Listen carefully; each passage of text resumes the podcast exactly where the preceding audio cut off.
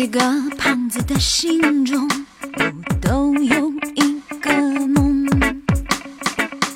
都是想变得貌美如花，不要再当笑话。每一个胖子心中都有一个梦，都是想变得貌美如花，不要再当笑话。相信这句歌词唱出了每个胖子的心声。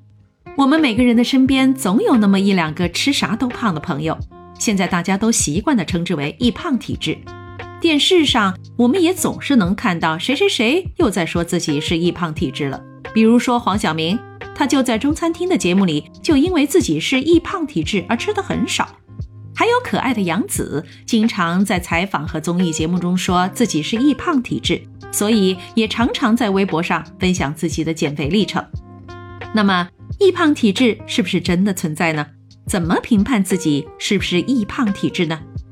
真正的易胖体质主要与基因有关，医学上称为遗传性肥胖。如果爸爸妈妈天生都是胖子，那孩子的肥胖几率就会高达百分之七十。如果父母其中一人是先天性肥胖，孩子的肥胖发生率啊是百分之五十。听到这里，可能有的朋友会觉得中招了。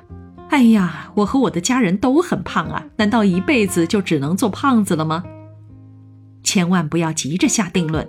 大部分情况下，引起肥胖的原因主要还是与后天不健康的饮食、作息、运动等生活习惯有关，所以不用担心。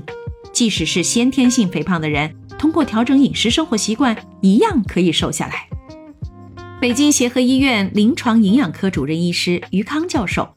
在喜马拉雅上的十二堂音频课《吃出魔鬼好身材》里面就讲到，他经常碰到有的人跟他说：“于教授，我怎么吃都不胖。”也有人跟他说：“教授，我吃什么都胖。”教授说，这话里面都有水分，因为对食物的判断是有偏激的，是错的。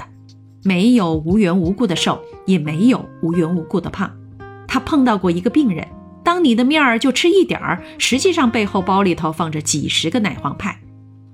教授的这个案例让我想起了我的一个闺蜜，她就是经常觉得自己吃的很少，却还很胖。她就问我，她是不是属于易胖体质？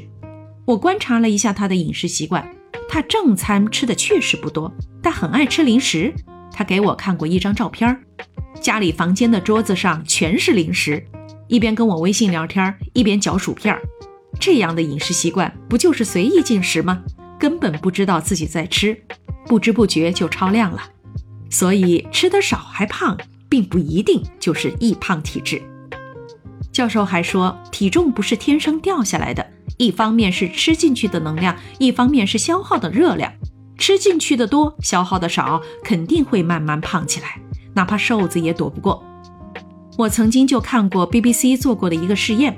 把一群声称自己怎么吃都不胖的瘦子聚到一起，研究他们不发胖的具体原因。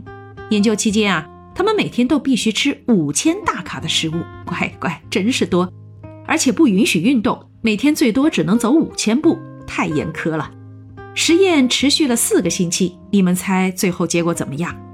四个星期之后，这些瘦子们都不出意外的胖了。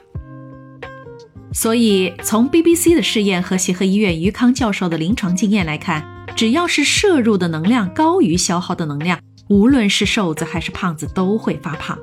于康教授在他的音频专辑中提出两个有非常建设性的意见，提醒我们：一是想要减肥，就得吃动量平衡，生活方式也得调节；二是想要健康，就要做到足量饮食和充足的睡眠。足量饮食就是平衡膳食，吃够各种多样的食物。我就是受于教授的启发，大力推行彩虹饮食法。我的专辑中第十二期节目就完整的介绍过这个方法。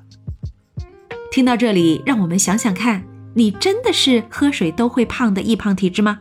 有没有随意吃呢？还是吃了就不动呢？或者是有熬夜吃宵夜的习惯呢？其实，只要找出肥胖背后的核心问题。调整好饮食生活习惯，一样可以瘦下来。减肥的方法千千万，但是最好的方法一定是首先通过培养易瘦的习惯，才能远离肥胖。今天呢，我给大家整理了一份十条变瘦的饮食习惯清单，就分享在音频下方的链接中。同时，也分享了于康教授的十二堂吃出魔鬼好身材的音频海报。我曾经认认真真的学习过。专辑饱藏了于教授二十多年的临床的经验，有兴趣的朋友可以听听。